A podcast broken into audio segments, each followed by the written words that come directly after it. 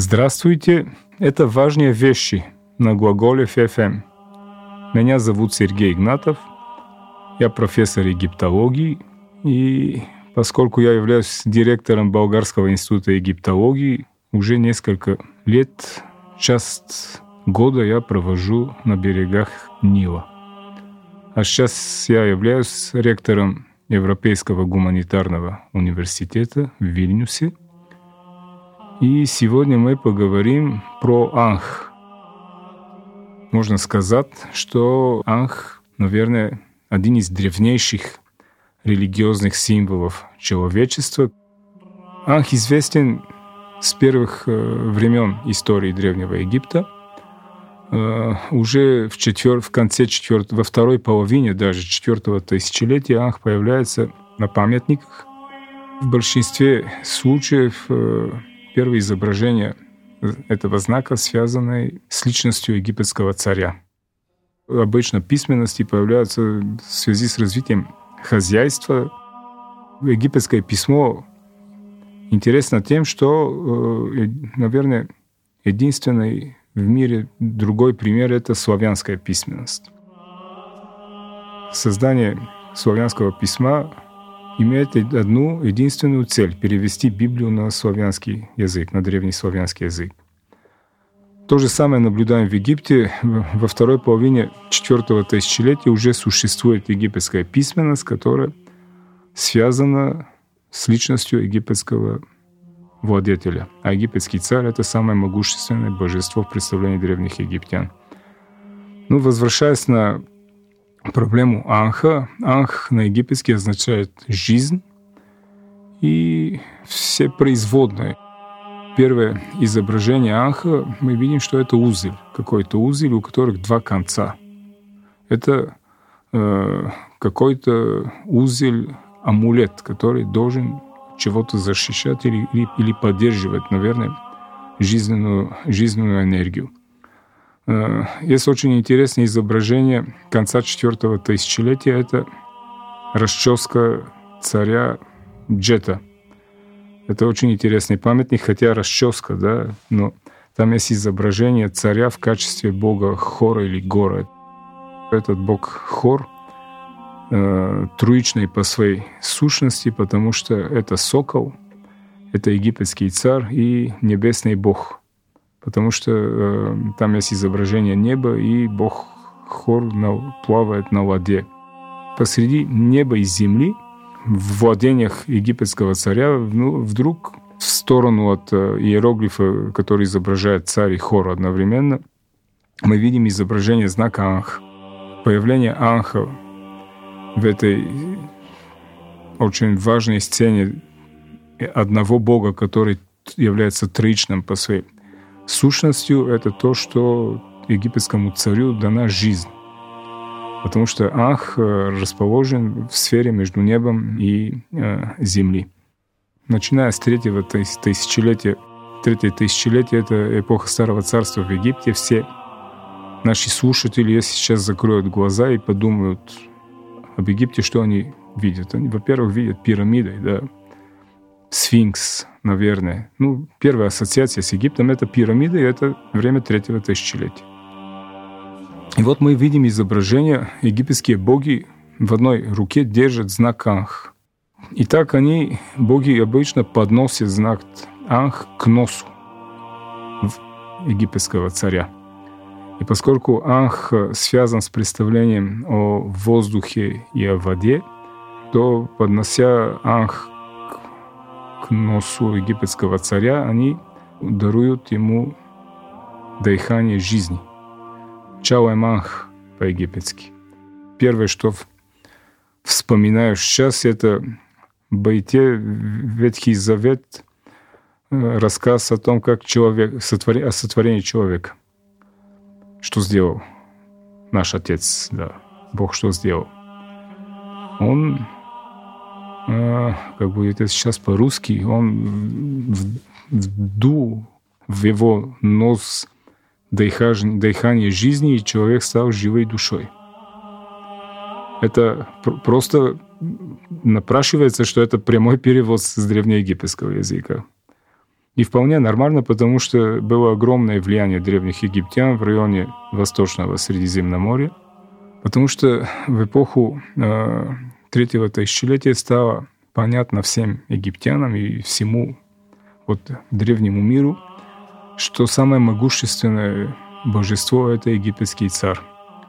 Египетский царь является сыном Творца мира.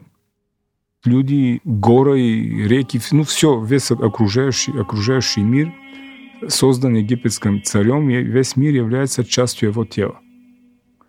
Все египтяне являются частью тела царя. Личность богов, царей, э, людей, наверное, животных, э, она состоит из нескольких основных частей. Значит, есть тело, есть э, то, что на русском сейчас можно назвать душой. Это маленькая часть Творца, который живет в теле. Э, есть двойник, который не живет в нашем теле. И даже наше тело является двойником вот на нашей настоящей сущностью, которая живет, скажем, в мире богов. И э, есть имя, которое является тоже сущностью человека, и имя это не просто звук, э, вибрация, а имя существо. Оно является существом. Примерно Изида очень просила, что Ире сказал, Ре — это Бог Солнца, да, сказал ей ее, ее, свое собственное имя, потому что она же магией занималась. А для того, чтобы э, получить магическую силу, ты, ты должен знать имя, настоящее имя. Когда ты владеешь именем, скажем, человека, и у тебя даже если есть его изображение, то у тебя огромная власть над ним. По представлению древних египтян, конечно. И вот она его просто утомила. Скажи свое имя, скажи свое имя. И наконец-то, ну это же женщина все-таки. Он остался без сил, ему надоело, и он сказал – в тексте сказано следующее. «И тогда его имя вышло из него и вошло в ней, в ее тело, потому что имя является существом». Для египтян смерть не существует. Э, слово «мут» или «маут», которое мы переводим как «смерть», означает какое-то переходное состояние. Для египтян э, все живые. Египтян, человек пока на землю живет, он живой, потом он живет в потустороннем мире. И, в общем-то, даже можно сказать список живых существ. Это, во-первых, египтяне, ни в коем случае иностранцы. Живые только египтяне, те, которые сейчас живы, и те, которые перешли в потусторонний мир. Боги, конечно, живые, все животные живые, просымкающиеся там, живые. Но иностранцы ни в коем случае не живые. Они не являются живыми существами. Потому что живое только то, что является частью тела фарона. А тело фараона с собой держит весь Египет, это сотворенный мир. Все вокруг Египта — это мир хаоса, беспорядка, и, конечно, там э, есть какие-то существа, они их описывают, которые бродят по песку. Это азиаты, да. Ну, как-то надо их описывать. Э, ты можешь э, приобрести такого существа, чтобы он работал там в качестве Баку по-египетски. Ну, мы переводим это как роб, но он занимается какой-то дома, домашней э, деятельностью. Они не работают на поле или на стройках. Ну, могут быть виночерпцами, скажем, или ну, там, наслаждать душу с танцами, если это красивые девушки. Но все-таки они не живые существа для древних египтян. В третьем тысячелетии появляются тексты пирамид. Тексты пирамид, которые записываются э, на внутренних стенах э, пирамид, начиная с последнего царя пятой династии. И они описывают, э, что получается после того, как фараон, личность царя, расстался с телом. Ну, он пользовался каким-то человеческим телом, это тело остается там в гробнице. Все, все эти переживания вот этой личности, как говорил когда-то один из моих учителей, это Андрей Большаков, который сейчас э, отвечает за коллекцию Эрмитажа. Он как-то говорил, что вроде бы было неприлично упоминать душу, душу отдельного человека. И это было на самом деле до конца Старого Царства. Потом э, с, с разрушением Старого Царства начали описывать индивидуальную судьбу каждого египтянина, потому что когда царство не существует, как-то каждый должен нести ответственность за свое будущее. Оно, она опять связана с личностью царя, но видите, когда этот царь ушел, на некоторое время его не, не было, и во время этой разрухи вдруг уже появляется полное описание отдельной человеческой личности, имею в виду простых египтян, те, которые не связаны с царем. Продолжая описание вот этого нашего знака, мы видим, этот знак э, появляется до конца Среднего Царства. Значит, скажем, первые 200 лет второго тысячелетия простым египтянам не дарят анх. Всегда анх дарят боги египетскому царю, а потом уже каждый египтянин, являясь существенной частью тела царя, он получает жизнь в качестве частью этого, этого тела.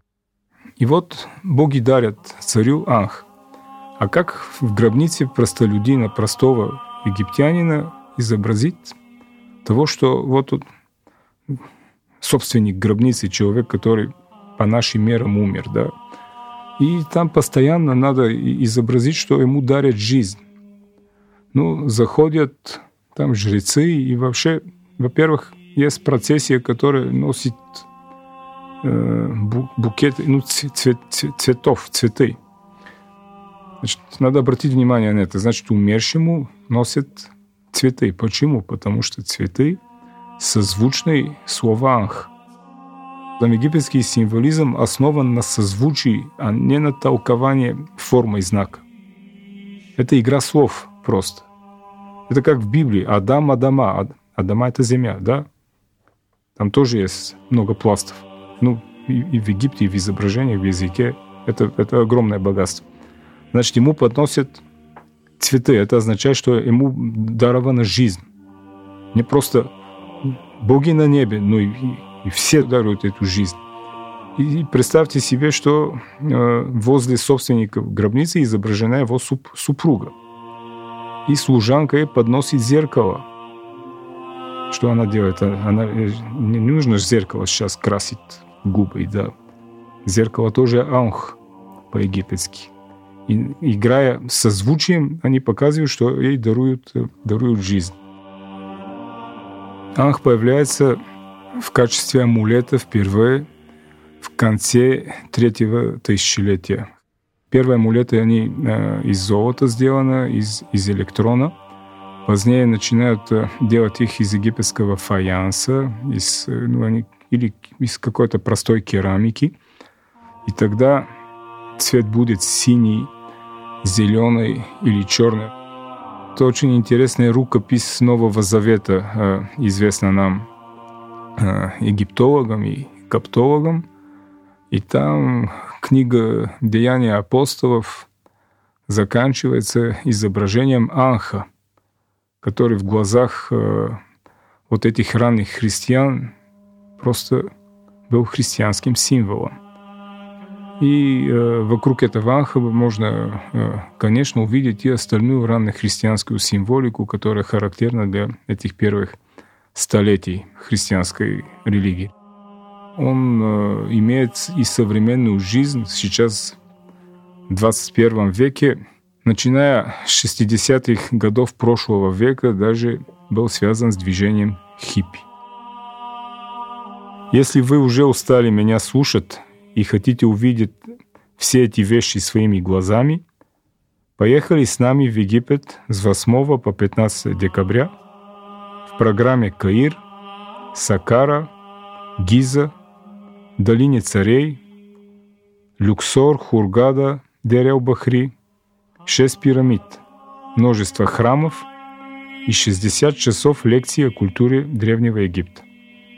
Чтобы посмотреть полную программу нашей полевой школы, кликните на ссылку в описании к этому подкасту.